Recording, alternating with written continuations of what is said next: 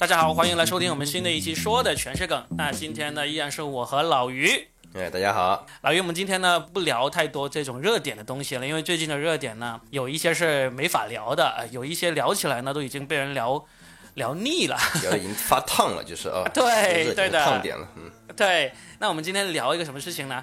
哎，上一期说的全是梗，我在深圳跟佳倩还有雨辰这两个朋友，我们又聊了一期，就是关于深圳有什么好的，因为我们在深圳这边生活了很长时间嘛。那这一期呢，我们就想好好的来聊一下上海有什么好，嗯，好不好？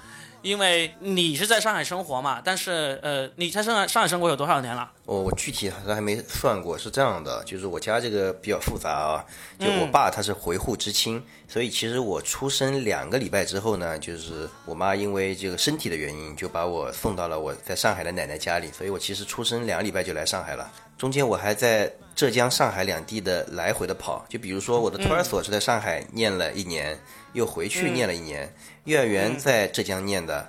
然后念到小学一二年级，三四年级又来上海，然后五六年级又回去，初中念完，高中又来上海，是这样的。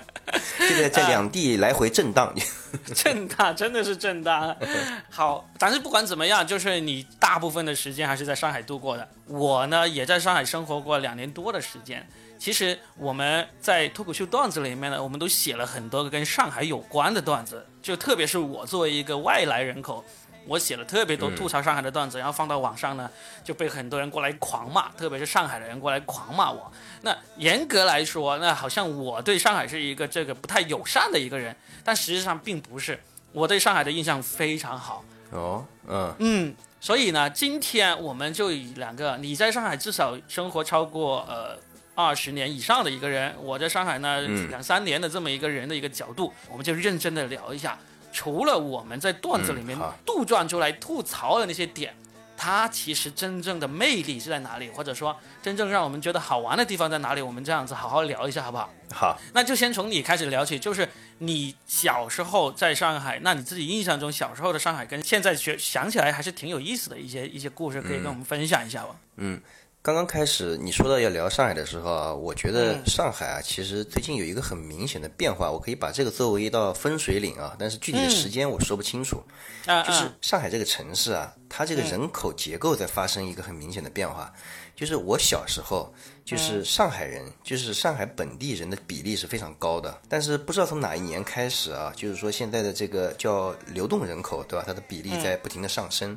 具体数据我忘记了，我之前还特地查过一次，可能我忘了，可能还不到一半，但是快接近一半了吧。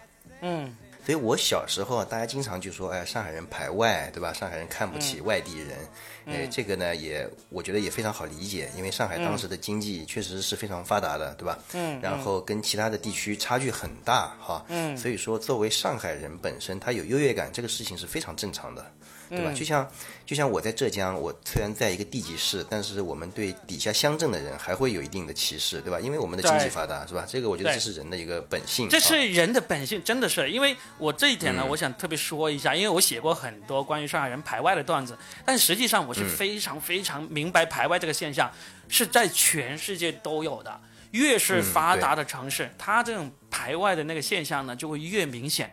所以呢，你嗯。当然只不过因为上海是中国最发达的城市，我们就愿意拿它来说，并不是说我们就觉得我们自己不排外，只有上海人排外，真的不是。你像我是在那种小县城，广东的一个小县城里面长大，我们在这样的地方，我们还会看不起周边的一些别的城镇呢、哎，在世上世界上任何地方，就算是追溯到远古，在山顶洞人的时候，我都相信这个山洞的人会鄙视 另外一个山洞的人。有可能我这个山洞风水好高一点，对？你那个太 太低。对，所以我觉得这个，因为我们今天是要打算好好说话嘛，所以我就非常理解这种你说上海人排外，就是因为上海人排外好让你说呀，对不对？你说像我老家那种地方，我说哎云浮人排外。你他妈你知道云浮是谁呀、云浮是哪里呀、对不对？谁要说啊？就就这样子，呃，这个就是我想想要但确实是的，就是说，其实排外这件事情是存在于每一个人的心里的，因为大家都会有一个评判的标准，对吧？就是因为地区发展，人和人的发展都是不平衡的。对对吧？嗯就是有些地方发展的快一点，有些地方发展慢一点，有些地方发展好一点，有些地方发展坏一点，对吧？都是大家可以去，反正就是你可以找到排外的一定的因素吧，都是都是能找到的。就是某一个时间节点之前啊，就是上海本地人口的比例比较高的时候，就是这种排外是比较明显的。因为本地人占大多数，对吧？呃，外地人是少数，对吧？这个是这个少数肯定是要被歧视的嘛。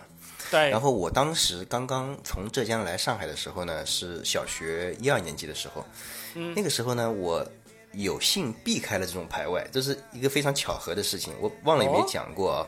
呃，嗯因为当时呢，就是你一到一个新学校，老师第一天要你干的一件事情就是自我介绍，对不对？嗯哼。自我介绍里面，你肯定你要么就撒谎，要么你肯定会暴露你自己是从其他外地来的上海，对吧？但是当时呢，有一件事情特别有意思，就是我当时在浙江念的小学叫做麓山小学，就是麓是梅花鹿的鹿，然后我当时呢就是省掉了叫浙江省嵊州绍兴麓山啊，我当时说的是我来自浙江省麓山小学，一开始我也没有有意的去这样说，只是就是当时就这样说了，结果大家都没有出现以前别人跟我描述的说上海人特别排外这样的一个情况，后来我才明白，就是因为我这个不经意的说法，导致大家以为我是从上海的某个小学转过来的，因为我说的是浙江省麓山小学，因为上海的小学以前都是什么呃呃什么呃，比如说陕西路第二小学啊，呃新昌路第一小学啊，我这个浙江省麓山小学听起来就好像是浙江省路第三小学，所以他们一直以为我可能就是从上海的另外一个地方转过来的，就一直没有对我有任何歧视。原来是因为地理不好。所以也就是因为这样的一一个意外之举吧，就是说我这个小学啊，就是一直没有受到什么歧视。不过有一点，因为当时我从浙江过来之后呢，上海呢它是有一个特殊的，我不知道应该叫什么，就比如说浙江我们叫少，全国我们都叫少年先锋队，对吧？但上海有一个叫做儿童团，他们的小孩是戴绿领巾的。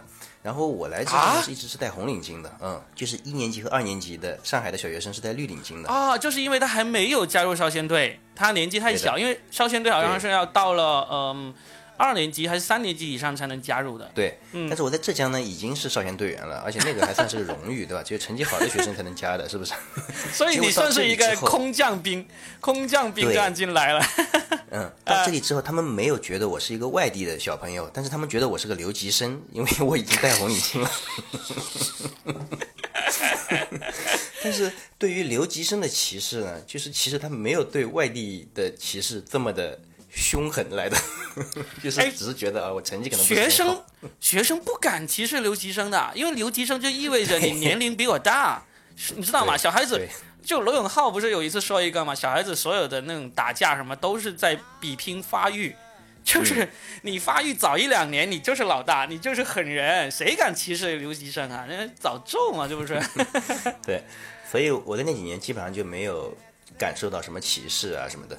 然后我的爷爷奶奶其实也是从浙江来的上海，他们在上海做工人那个时候哈，然后他们对这个外地人这个称法，其实他们本身也是很在意的。尽管他们把自己当成是上海人，但是心里面呢，总是觉得别人可能也会觉得他们是外地人啊，干嘛的？因为我怎么感觉到的啊？有一次，我比我奶奶先下楼，然后楼下的小朋友们呢在吵架。就每个地方的小朋友吵架的时候，骂人的方法是不一样的，对吧？嗯就我估计你也听说过，对吧？就那肯定啦呃，怎么比如说北京人他就会骂你说你这个小丫挺的，就类似于这种，对吧？上海人就骂你这个小瘪三，外地人，对吧？对然后两个小朋友吵架的时候，说到了外地人这三个这个词，我奶奶就很生气。我奶奶以为他们在说我，然后就是反应很剧烈，把他们这几个小孩全骂了一顿。那小孩莫名其妙，他们跟我一点关系都没有。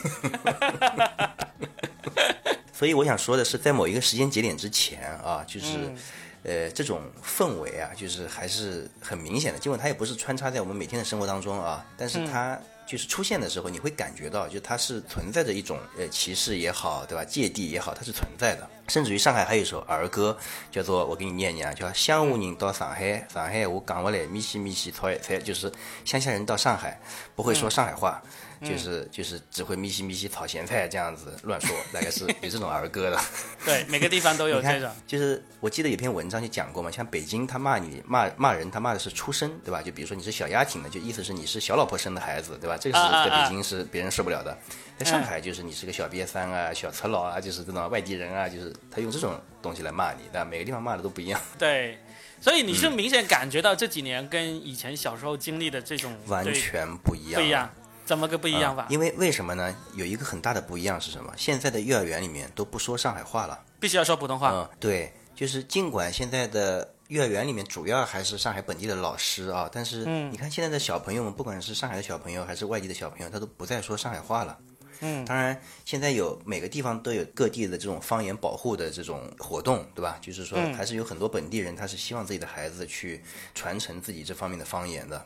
嗯，就是我自己也是很支持这一点。我希望每个地方的方言都会被传承下来，因为这个东西毕竟也是一个历史遗留的一个财产，是吧？它也是属于是非物质文化遗产。对呀，当然了，就是为了大家更便利的交流，其实像这种普通话，它属于这种官方语言嘛，对吧？它是值得推广的，因为这样的话，大家相互之间的交流就不会太有问题。但是我觉得每个地方的这种方言保护运动，其实也是应该有的，因为因为我觉得方言是每一个人的真正的母语哈，因为普通话我们是后来才学的，也就是说你在小时候去表达情感啊什么东西，你第一语言其实是方言啊。是的。我们在讲脱口秀的时候，明显会感觉到，就是你用方言来。讲话来描述一个事情的时候，你的情绪会更加的自然啊。是的，是的。第二个很显著的现象是什么呢？就是，呃，也是某个时间段之前啊，具体时间我说不清楚。就在这之前啊，就是上海它其实它的发展啊，就比起其他城市，它确实有一个显著的就是领先啊。但是也不知道在某个时间段之后呢，其实它的这个领先啊，这个差距在缩小，就是中国的其他城市也开始就是蓬勃发展了。嗯嗯，但是呢，就是说在人心里啊，那那种优越感它还是存在的。为什么这么说呢？就是我在芬兰留学的时候，当时有几个上海同学和几个武汉同学，这是这是两个大的就是留学生群的来源哈，户籍来源。然后大家快离开的时候呢，有一个上海同学跟一个武汉同学说，呃，下次你来上海找我们玩。一般来说，大家分开分开的时候都会这样说，对吧？但是他加了一句话。他说：“我们上海什么都能买到，这是他觉得上海最大的一个卖点。”啊，那个武汉同学当时就很震惊，他就问我：“他说难道我们武汉有什么买不到吗？” 但但我觉得我也很，因为我是就是在上海长大的嘛，就是我也理解这个说法，因为当时就是在。呃，上海人的心里面一直是觉得，就是说上一直是领跑全国的，对吧？那那确实，在比如说十年之前，他说这个话一点都不过分，对吧？那确实当时的发展的这个差距其实挺大的。但是过了那十年之后，就是也许啊，就是如果没跑出去玩过，可能不知道其他的城市发展也确实在不停的在拉平这个差距，对吧？嗯。所以，所以在这个阶段呢，我觉得对有心里有比较强的优越感的上海人来说，其实是比较痛苦的，因为他这种优越感其实在被削平。啊，因为其他城市确实发展的很快，这段时间是非常痛苦的。嗯，因为你在上海生活，你就能够感受到这种对比嘛。但实际上，像我们这种真的是成年以后才到上海的人呢，呃，我们看的东西呢就不太一样。你说买东西这一点，我们就感受不到说，你说上海买东西会比其他地方会特别多很多很多很多嘛？其实完全都感觉不出来这一点。就是我们想买啥东西，首先在网上都是一样的，都是公平平等的。尤其是有了网络之后，对，对对，除了就是有很多商家是江浙沪包邮，那就没得说，对吧？但是你说在街上买啥东西，现在全中国大城市几乎都一样了，就是该有的那个商场都有，该有的品牌都有。甚至于啊，我觉得就如果把你丢在一个城市的这个大的商场里面哈，如果不让你听方言，你根本就不知道你会你在哪里。嗯，因为这些品牌看上去都是一模一样的，甚至我今年回去到我们那个小的地级市啊，都是这样。放眼望去，这个品牌跟上海没什么区别，都一样。嗯，是的。所以嗯从这个角度来讲，我们就真的要跟大家说一下，究竟上海有一些什么细微化的。细节依然让人觉得哇，这个才是真正的大都市，还是还有很好的地方，让我们觉得这个地方值得来生活、工作，甚至只是短暂来旅游一下都是很值得的。我从我角度来说，我印象中对上海印象最好的就是，它有很多这种传统的那种建筑，街道城隍庙那里的。不是不是不是，城隍庙呢，其实基本上反而不是它的核心，因为基本上每个城市都有这样子引以为自豪的历史的那个建筑，对吧？就上海的城隍庙算是保护的特别特别好了，但是你人家别的苏州啊，很多地方啊，北京啊，很多地方他们就更好了，嗯，对，反而是什么地方呢？就是它那种呃，从百年前到现在保留下来的那种建筑和街道。还有那种就小街啊，就例如我以前在上海，我是住在那个巨鹿路那里，巨鹿路那里就是以前所谓的、哦法租界，对吧？对以前所谓的法租界嘛。你现在看这些街道、城市建筑，甚至是植物，其实在中国的其他地方都是很难找到像这样的一个景观的。这是我自己觉得上海，它让我觉得漂亮以及舒服的很多地方就是这样子。我那时候住在巨鹿路，巨鹿路那个路都比较小嘛，我我当时在那个南京西路那边上班，然后经常是晚上，呃凌晨两三点才从那个公司走回那个巨鹿路，就走路大概两公里，就走这些小街小巷，晚上没有人的时候，那那个昏黄的路灯啊，这种梧桐叶啊，这种树木啊，街道就感觉哎呀。海派风情，这就是所谓的，对吧？稍稍有点异国情调，对吧？甚至于连那里的梧桐树都被叫做法国梧桐，对吧？因为它是老法租界那个地方。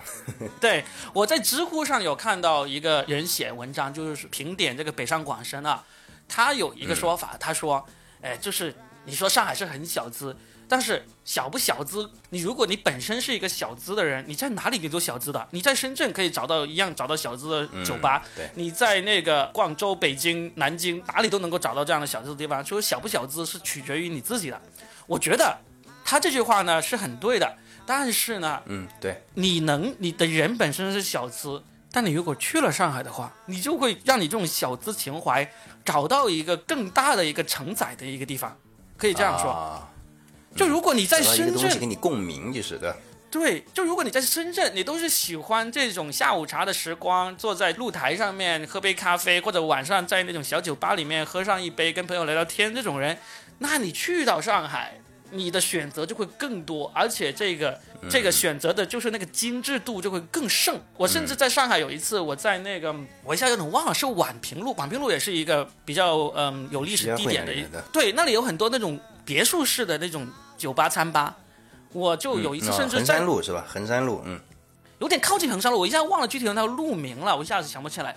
就是当时那个酒吧呢，它是有一个呃公益机构在那里做了一个给公益捐款的这么一个脱口秀表演活动，我们就去了那个酒吧那里去表演。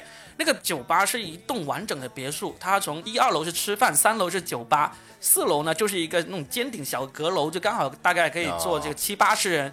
我他们就把四楼改装成了这么一个表演场地，我们就在上面表演，我就感觉很好啊。在中国很多其他地方都找不到这样的地方。这是一栋有很长历史的一栋房子，然后呢，我在上面表演，下面呢我还可以吃饭，吃吃吃那种西中西餐都有，然后呢有那种精酿啤酒什么之类的，我就觉得我骨子里其实也算是一个挺小资的一个人，但是我在别的地方找不到这种这么精致或者这么深入的小资氛围，这是上海非常跟别人不一样的地方。嗯，这倒是有可能，因为你看上海，呃，主要是地理位置、历史决定的，对吧？之前对这个上海其历实是一个很重要的一个口岸，对吧？它是十里洋场嘛，对吧？它其实是中国文化和西方文化这样的一个交融的地方，其实应该说是，对吧？当然，现在其实我觉得深圳啊什么，其实它也是的，也是在承载这样的一个作用哈。其实我们要挑剔一个地方不好，其实我们可以说出无数无数无数个理由，就是挑剔嘛，谁不会啊？太简单了，是吧？但是你真的要说一个地方没有个，完美的嘛，对吧？你总对会有不好的地方。是的，但是你要真的要发现一个地方的好，你还真的得要用心去发现。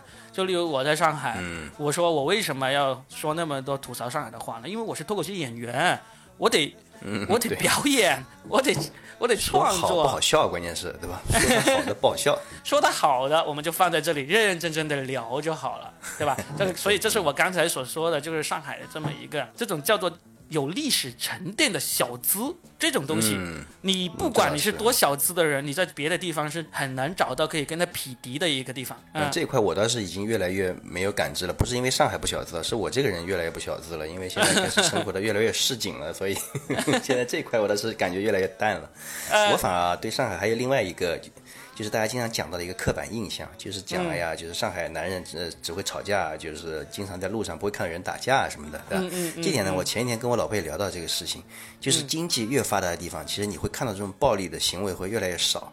啊，其实现在全中国也都在提升，不不光是上海，对吧？因为大家开始计算成本了，就大家一旦经济发达了，你这个生活会变成数字化，你会去计算，对吧？哎呦，这打一场架，对吧？要花多少钱，对吧？要是打赢了，对吧？给 进监狱，打输了进医院，对吧？对呀，对啊 大家，心里都有一本账，就是顶多就骂骂人就算了，就是骂人没有成本，是不是？这是肯定的。我以前看过那个大象公会，他专门写了一篇很详细的研究文章，他就认真的探讨了中国哪个地方的人最能打。答案是出乎我们所有人意料的。当然，答案不是说上海哈，嗯，但是他也不是说像我们印象中特别彪悍的什么呃东北啊，东北呀、呀、对方都不是，他真正彪悍的是广西、甚至江浙的一些地方，因为那些地方呢，他们那种械斗啊，就用那个、氏族的这种宗族的，就是对宗族的械斗之对，就是那个，反正你就从这个案例来看嘛，就是从案例来说，这个地方最多，那就说明这个地方人打架最多，是吧？你说，嗯你说单挑单个挑的这种，其实毫无意义的。你你最能打的，你你去找谁打，是吧？这个这个说不出来，嗯也是一样。就是说，我们说上海男人不敢打架，就只敢吵架这种东西呢，也是因为这个这个话题特别好吐槽，已经形成了。哎是的，我们就偷懒，我们就拿这个已经现有的铺垫来说而已，对不对？嗯你说你真的那么牛逼？你你去上海街头找一个上海人单独挑衅他，和你去东北上街头单独人找一个人挑衅他，我相信你被你被打的几率是一样的差不。多。你对对对，你被打的几率是差不多的，我就觉得，就看你怎么挑衅。你听到这里要是觉得不服气，你就去试一下，试完回来告诉我们答案，好不好？对这个打架这个我基本上是说完了，我还有一嗯点想说的，就是刚才聊到上海，我想讲的就是上海的整个的市政服务啊，以及就是各个小的环节，我从其他城市相比较而言，我觉得上海的整个的服务还是非常的先进的。例如呢，呃，就我就比如说我最近碰到的，就是比如说是这种行政的通办，对吧？我在浙江绍兴啊，他们现在所有的地方可能也是一个大厅里面，所有的政务都可以在一厅都办掉，对吧？嗯。但现在上海的，我是离普陀区比较近嘛，我前几天是去上海的一个普陀区的一个行政的办公大厅去办事，它整个的流程啊，呃，接待啊，以及就是。办事的效率啊，我个人觉得还是非常的快的。不过，因为我也没去在其他城市办过，所以我也不能就是、对很武断的说上海就一定比其他城市好。但是它确实给了我一个比较好的体验。这一点我倒没有太深的感觉，因为我对比比较多，就是，嗯就像这种政府政务方便便利性的这种东西啊，我其实是对深圳的那个印象呢是要比全国任何别的城市都要好，因为我在上海我也试过去办一些，嗯我没有去办过那个居住证，但是呢，我自己有试过在上海去呃去医院挂号。呃，去想要买一些比较简单的那种感冒药啊，以及是这个呃哦，甚至还有一个就在上海办那个地铁卡，这些便利程度来说呢，其实它都比不上深圳。就是我也啊看过发言权，对我没有试过在深圳。对对，但是我觉得它可能会比别的城市要好很多，包括比北京要好。因为我甚至还听到那个网上有一篇很红火的文章，有在说这个对比北京的这个南站的那个管理水平我也平想说这个，我也想说这个问题。对，北京南站的整个的路标啊什么的，连找个厕所都很难找，我记得。是的，是的，就跟上海的虹桥一比呢，还真的是差得远。上海虹桥那个中心枢纽，我也我也在那边坐过那个高铁，呃，也在那边坐过飞机，那确实是相当相当的好，相当的好。嗯，是的。嗯，那如果这个就是说，其实没有什么太大说说服力的话，但我觉得另外一点可能有，就你有没有发现啊？就在上海的，就是各个小区，那现在不是各个小区它都会当成一个停车场嘛？虽然我没有车啊，但是我发现，在上海这边的这些小区的保安啊，或者说是这种调度人员啊，他其实还是挺能倒腾的。就是说，在一个很小的空间里面，他可以把这些车就安排的还挺井然有序的，就避免各种矛盾冲突的。最大程度的避免各种矛盾冲突，对吧？这个我觉得可能也是也比较有上海特色的，因为我在分析为什么啊？因为之前啊，上海的人均住房面积其实是很小的，就是对这不过这也是很久以前了，现在就整个也是在大力发展这个住宅哈。但是大家的这个生活习惯还是保留下来，它可以在一个很小的空间里面，对吧？就上海人就可以，他可以很精致的用这种小空间来做出一些大的这种学问来，对吧？就他可以调度的很好。这是真的。我在上海也开过一段时间车，开了大概一个月左右。我基本上，嗯，这一个月比较让我意外的，首先我停车没有遇到很大麻烦，这是一点。嗯，第二点的话呢，我竟然一个月没有违章。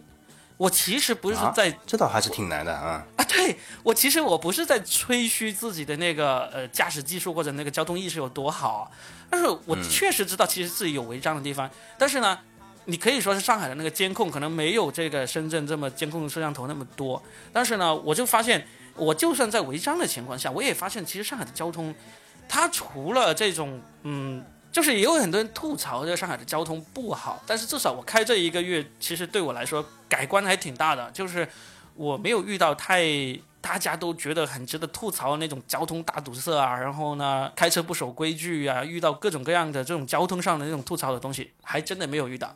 这一点呢，我是觉得是可以夸一夸的。但是呢，呃，上海不是有很多高架嘛？高架呢，就是很好的缓解了这个交通的状况，但是。高架也有一个地方值得吐槽，就是它晚上的那个复杂度提高了，是吧？对，它交通复杂度提高了。嗯。还有一个就是它晚上的那个施工啊，因为它高架经常是晚上封闭一段路来施工的。这个呢，其实是挺麻烦。对于我这种三更半夜才开车从那个单位回到住宿的地方呢，其实经常要绕路。还好，好就好在晚上你再怎么绕路呢，都不堵车了。这个会也算是一个解决方案。啊，那我们刚才说的这些其实都是生活上的一些便利嘛。那我们其实可以说一说，就是在那个工作上哈，工作上那就真的是没得说了。就是我因为我自己是做这种内容行业嘛，我们都是做这种内容行业，上海绝对是要比深圳不知道要好多少倍。你是指团队之间的这种效率还是什么？不是，是整一个大家想要创作东西，把一些内好的内容给创作好。啊，这整个产业的一个氛围就是，对吧？对，我说我特意说的是这个呃内容产业，就是你你不要说这种高科技啊或者金融啊这些就不用说了，因为其实我们都没有从事那个，但毫无疑问，这个高科技和金融上海的这个名声也是很好的，对吧？我是说这个内容创作产业啊，深圳真的是我们吐槽它是文化沙漠呢，还真的不是呃很苛刻的一个评价。你就说吧，我们二零一五年来到上海。是整个豆瓣脱口秀的团队从深圳给挖过来的，为什么呢？对，因为我们在深圳已经奋斗了好几年，深圳的所有文化创业的那些平台啊，那些公司，其实我们都有过这个接触或者合作，没有做出一个东西出来。然后呢，我们就来到了上海。那来到了上海之后，做出了多少东西，其实也不用再多说了，对吧？就是现在中国脱口秀界的线上节目，好的线上节目都是出自于上海。然后呢，线下也是如火如荼。那你再说别的这种文化创作的话，其实你不管是在这个音乐啊，还是电影啊，各方面，上海这些一点都不差，就是唯一可以跟北京并驾齐驱的这么一个城市。那这一点我就真的是，我虽然我在上一期节目里面就不断的说了，就如果你是年轻人，你希望有很好的那个发展，你就应该来深圳。但是，假如你是年轻人，你又是致力于投身这个文化内容产业的。那你就真的应该去上海或者北京，那才是真正让你这个这个文化创意产业能够有所发挥的一个地方。嗯，这个事情确实说不清楚它到底是为什么，但这个可能还是跟土壤有关系啊。因为文化这个东西，嗯，是跟这个土壤有关系。比如说，呃，我们是做脱口秀对吧？哪怕是我老婆他们做，比如说配音啊什么，它其实确实也是，甚至于可能北京更多一些啊，就是相跟影视相关的这些东西啊，在北京好像。更加的繁荣一些，对吧？对，北京会更加繁荣一些，但是上海现在就是说，真正把它变成商业化的线上节目的那个能力，我甚至觉得它应该是要比北京要强的。虽然北京做的更多，但是很多时候，甚至有一些北京的节目，他们也是跑到上海来录制的。所以我们没有做过这个非常切切实实的这个对比，但至少以我们自己实际从业者感性的一个认知，就是啊，就感觉上海现在也确实是在发展的很快的这一块。对啊，我举一个真正的例子，就是我在上海一开始的时候在做节目的时候，然后呢，我们在东方卫视里面做一个节目，别的他的，因为东方卫视实行那种嗯制作人制度的嘛，每个制作人他自己有一个团队，就像一个公司里面的不同部门一样，他们同时其他制作人呢也在做一些别的节目，他们会偷偷的跑来看我们这个组正在做什么。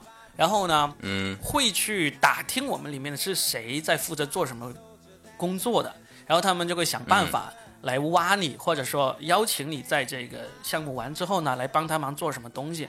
而且这种帮忙哦，不是说真的就是想呃蹭一蹭你的，占你点便宜，让你随便弄点东西就算那种，是正儿八经的有真正的活让你来做，让你来，嗯，让你来参与这么一种东西。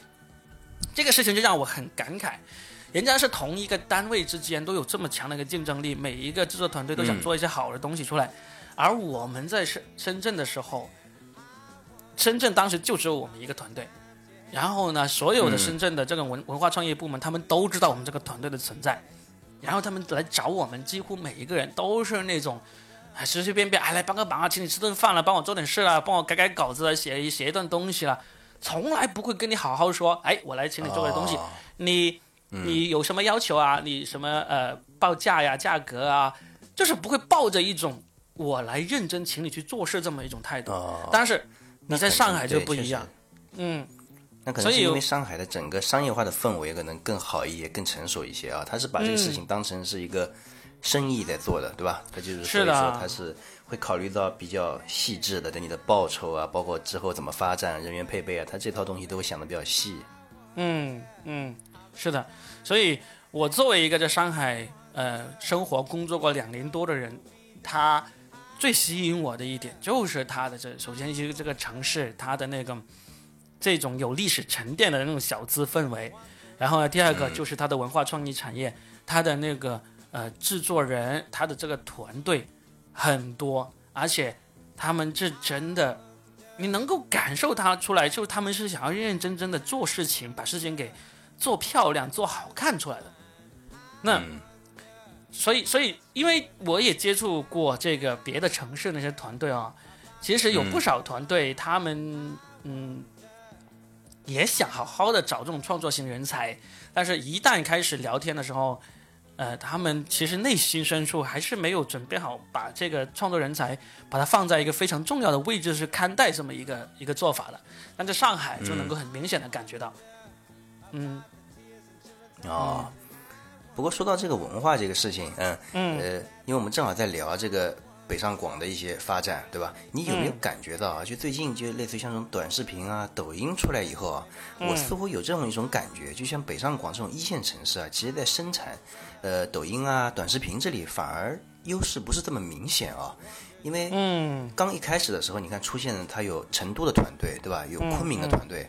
我我那个时候还大家在一起开玩笑嘛，说因为短视频这种创意啊，它需要比较。创造性比较强的，对吧？需要人在处在一个比较放松的环境下面。你看成都啊、昆明啊，对吧？都是气候很好啊，大家平时吃吃火锅、聊聊天，就把一个创意聊出来了，对吧？我们在北上广基本上都在格子间里面，对吧？大家大老大老板就是看看时间啊，下午一点钟之前一定要拿个方案出来，对吧？然后多半这个方案拿出来都不是大家很喜欢的东西，都是大家被逼写出来的。嗯，甚至于之前还有个短视频团队叫什么叫七舅脑爷，好像是在昆明的，对吧？然后北京，因为北京、上海确实相对来说资金还是比较雄厚的，对吧？想把这整个团队全挖过去，结果人家还不愿意去，就是总觉得就是在一线城市实在是太辛苦了。嗯，对，你怎么看这个事情呢？呃。那我我的我的看法基本上就是像我刚才说的，就是我感觉啊，就是首先，呃，之前我们也在聊，因为我们本身也是内容团队嘛，对吧？就是说我们也在想，就自己的这个竞争力在哪里啊？嗯，就是因为你你拍这个短视频本身啊，它不需要你有一个很，呃。很庞大的外景，对吧？就比如，比如说你不需要每次都在天安门啊，在东方明珠啊，就一定要带这种地标性的建筑前面拍，是不是？那如果你是在室内置景，对吧？如果是棚拍或者是在室内拍，现在甚至于这种抖音短视频呢，就是你基本上是在家里拍，对吧？自己租公寓或者自己家里就可以拍了。这些东西，它确实，你说它不是说是非要一线城市，因为一线城市首先你人工成本高，对吧？然后房租又高，对吧？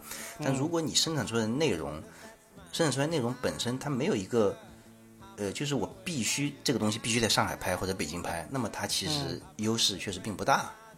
我我是我这个想法比较初步啊，就是我能看到的也就是这么一点。因为短视频这个东西呢，它是新生事物，它真的是算是一个呃平民化的东西，所以呢，你会出现很多像成都、重庆，甚至一些贵州这样的小地方，他们就会出来很棒的那种短视频团队。怎么说呢？就是就是因为短视频的受众啊，它没有那么严格的对制作上精良化的一个要求。但是，你要你要想想，其实虽然我们现在看到很多头部的这种短视频的呃制作者、生产者，他不一定是在这个呃上海、北京这样的一个大一线城市哈，但实际上，如果你真的从呃总量来说呢，其实啊还是集中在上海、北京。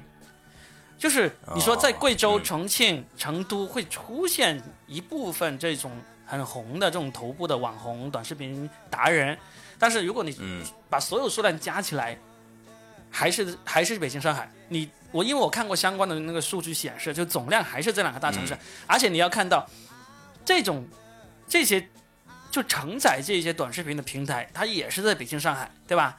北京有这个抖音，对北京抖音，对吧？上海有 B 站，是吧？就是嗯。就是依然真正的这个核心资源还是在这些大城市，而且所有的这种抖音达人，他们如果红起来之后，他们最终要往精良化方向去走的，他就他如果是有能力往精良化去走，往真正的那个大主流去走，他还是得要走到上海、北京这样的地方。嗯，甚至于那些网红啊什么，他到后来如果他这个他的这个收入上。上去之后，他也会在北京、上海置业啊。他整个也就是，对，你看李佳琦啊，那个时候我们刚聊过对吧？他一个豪宅就买在上海还是北京？忘了是上海。上海，上海，嗯。呃，对。然后 Papi 酱其实也是上海的，就是啊，他那个整个的这个短视频矩阵啊。对，所以就是这样子嘛，就是说，从如果你要做文化产业的话，你现在因为有短视频这个平台，你出生在小地方。没无所谓，只要你有这个能力，有这个团队能够把这个东西做起来，你一样会红起来的。但是你如果你红到一定程度，你再想往前发展一下的话，那你就可能只能往上海、北京去走了，对吧？那嗯，与此相对应的还有一个例子可以说明嘛，那就是那个嗯，杭州有很多这种淘宝的网红的，因为杭州是靠近这个这个阿里的总部，阿里巴巴，对，但是。这些人他如果永远都是局限于在网店里面里面卖东西，他可能会一直会待在成都。但是如果你想再往上走，再拓展你的这个呃内容上的一个一个业务，就不只是卖东西，不只是带货，那你就必须真的也有又要把目光投到这个上海、北京那边去了，这是必然的。嗯嗯，所以你说说到这个上海的好。我们始终是有一点，就是说，呃，如果你真是想要在认真的判断这个城市是不是好的，如果你始终呢只是把这个想目光放在那些传统的刻板印象上面去，那只能说你的脑子不够好，你永远都只能看到这些什么 排外呀、小气呀这种，这种都已经是一一两百年的这种刻板印象了，这个太肤浅，太肤浅了，这种东西。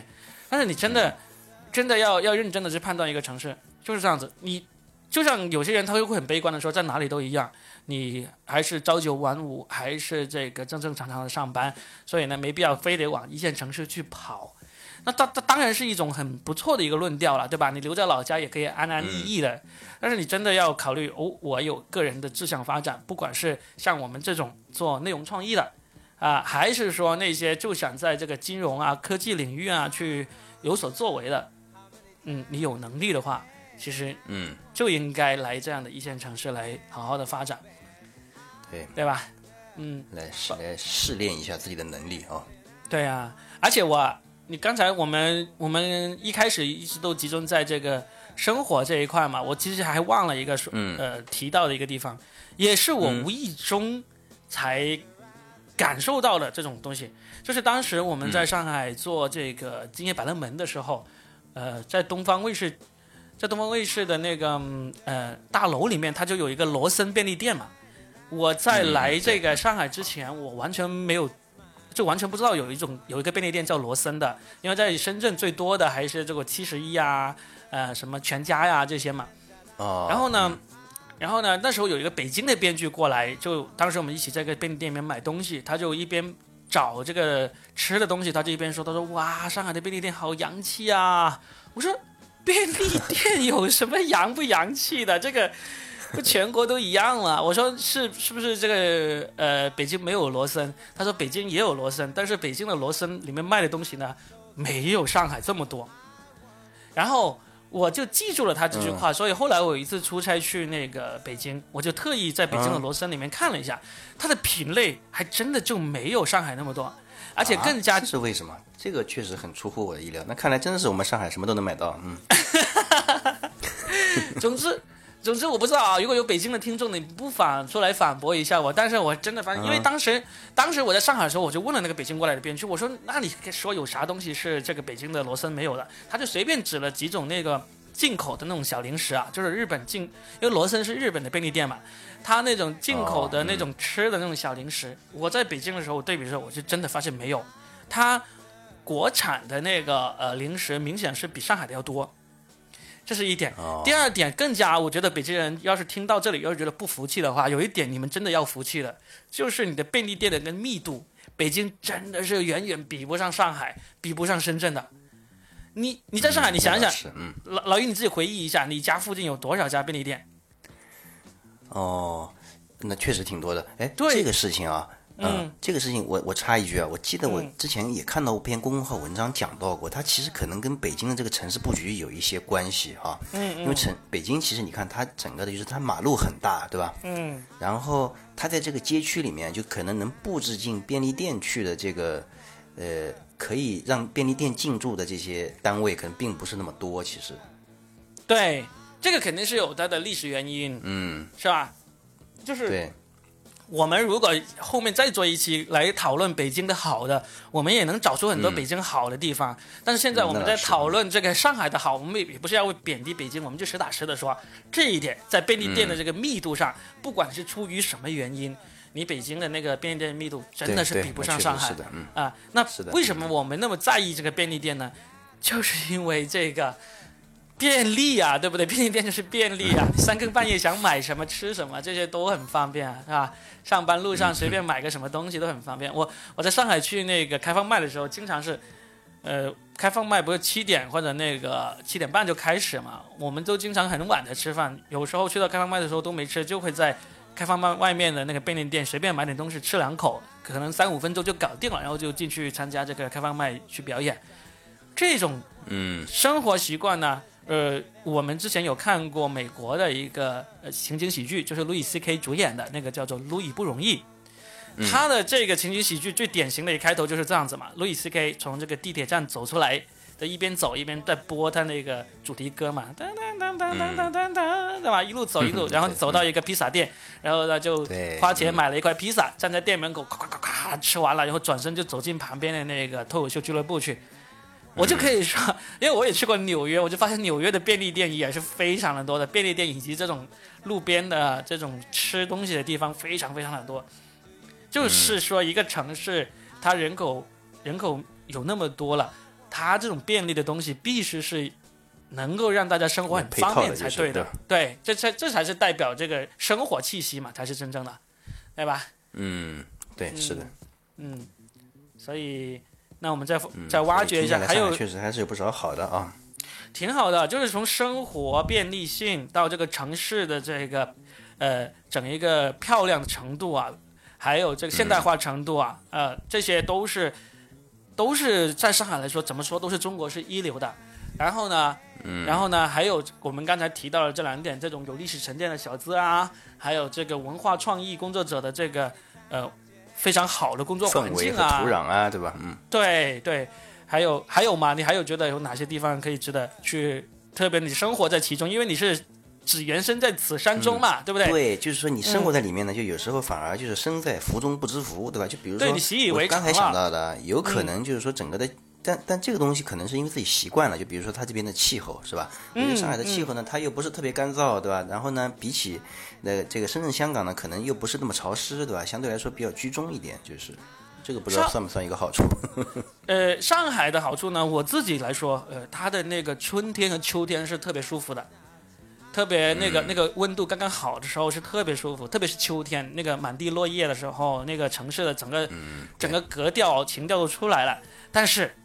上海的冬天 超级可怕，对，我我因为呃上海那个就是我们做文化创意内容做线上节目嘛，就是其实有很多东北的同事的，就东北的那个编剧啊演员都有的，他们如果是刚刚来上海的话，无一例外都吐槽过上海的冬天比东北可怕多了，他们。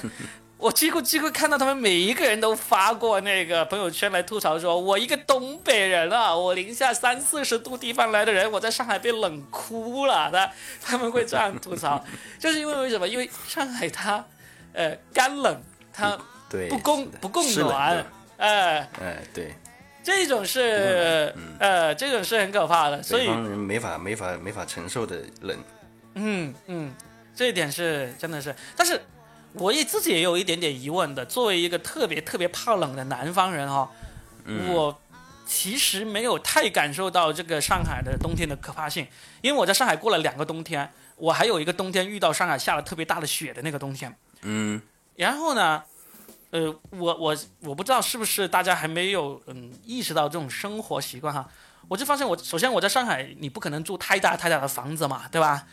我在上海，就算是住过，我们在做那个《今夜百乐门》第二季的时候，那个节目组给我们租了一个很大的房子。我当时住那个房子呢，还是那种层高很高，层高好像有那个三四米那么高的层高，所以而且是两、两房的，加起来有一百多平米了。我都没有被冷到，因为为什么呢？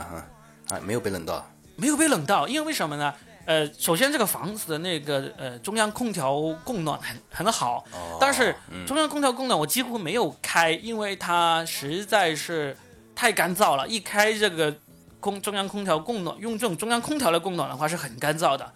我就在房子里面买了两个那种嗯电暖器，就对流式的那种电暖器嗯，对，那种就是热的会很慢的，但是呢，它热起来它会就很很很舒服均匀，对吧？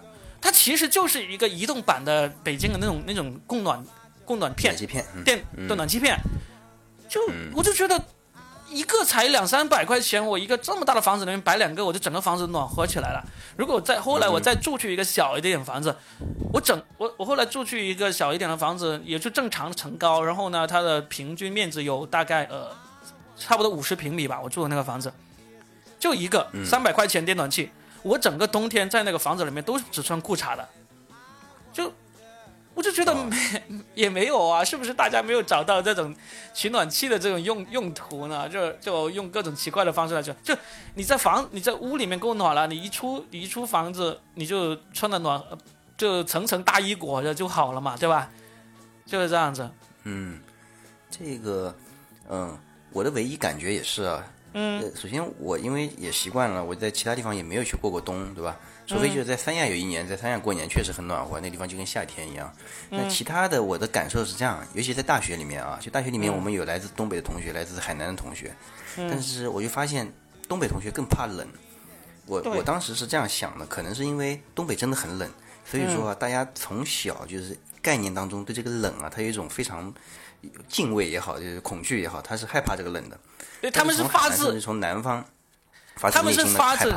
对他们不是，他们是发自本能的有这种保保暖的方法，但是呢，嗯嗯一到了这个南方，他们这种保暖的方法就不管用了，对吧？对不管用了啊，然后就遇到新嗯问题了啊。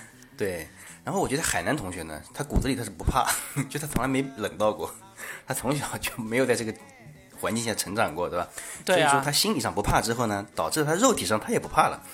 就是海南同学到了上海冬天之后，他们还是用冷水洗澡，然后穿个短袖在外面跑，这个在我看来也是没法接受，但是他们看来好像很正常。这个也太厉害了，这个也是啊，嗯，嗯，所以你在上海，你冬天是没有遇到什么让你觉得不舒服，或者说很难熬过去的那种情我况，是吧我？只觉得就是每年冬天都有这么几天就特别冷，然后嗯因为我们家里也没有这种中央空调供暖什么的，对然后也就嗯靠几个这种暖风机啊什么也就熬过去了，好像也还好。嗯，嗯倒是夏天比较麻烦，因为夏天为什么啊？就是夏天它就是两重天嘛，对吧？一个就在外面特别热，然后你在地铁里面就冻成狗，是吧？嗯嗯尤其是外面好像跑走的一身臭汗，然后跑到地铁里面就冷的要命，就是嗯嗯嗯就是这个比较难受。嗯，对，嗯但是还是自己有车有比较好，就是我们家主要自己没车，只能挤地铁。嗯嗯，所以好，那其实我们就从这个城市的这个市容市貌，到生活便利程度，到工作环境，到这个气候，嗯都聊了一下。就对，再怎么着呢，其实嗯，我觉得上海很好，我在这个城市生活的很舒服。那当然了，你真的让我选的话，我还是会选深圳，毕竟我在这边生活时间更长，就这个很难去改嘛。但是我们也想用一起，嗯，嗯。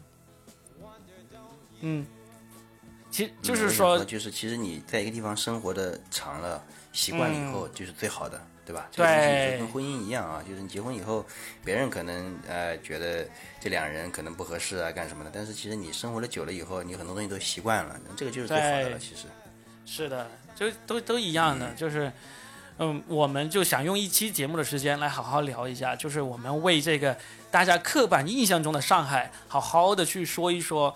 其实我们也没有特别说好话，我们都是实话实说，对吧？嗯，我们在里客观的，我觉得，对吧？嗯嗯，就是这就是一个在中国来说，不管从哪个意义程度上来说，都是一个被人提起频率，呃，就算不是最高，也肯定是排行前两、前二的这么一个城市了。它绝对是，要么北京，要么上海，就是在不管是在中国人自己口中提到的那个频繁程度，还是在外国人手口中提中提到的那个程度，都是这两个城市了，对吧？嗯嗯，那好吧，那我们两个。嗯，好呀，嗯呃，在上海生活的时间不长，呃就是各自不同的人，我们就好好的聊了一下这个城市。那希望，嗯希望以后我再去讲上海段子、吐槽上海的时候呢，上海人不要再来骂我这么多了。我真的很喜欢上海的。反正讲段子嘛，总要被人骂的。上海人不骂你，要被别人骂。嗯，好吧，那我们这期就聊到这里。啊，哎，好嘞，好，下期再聊。哎，嗯，下期再拜见，拜。拜拜。much about your friends that are not. I wonder, I wonder, wonder I do.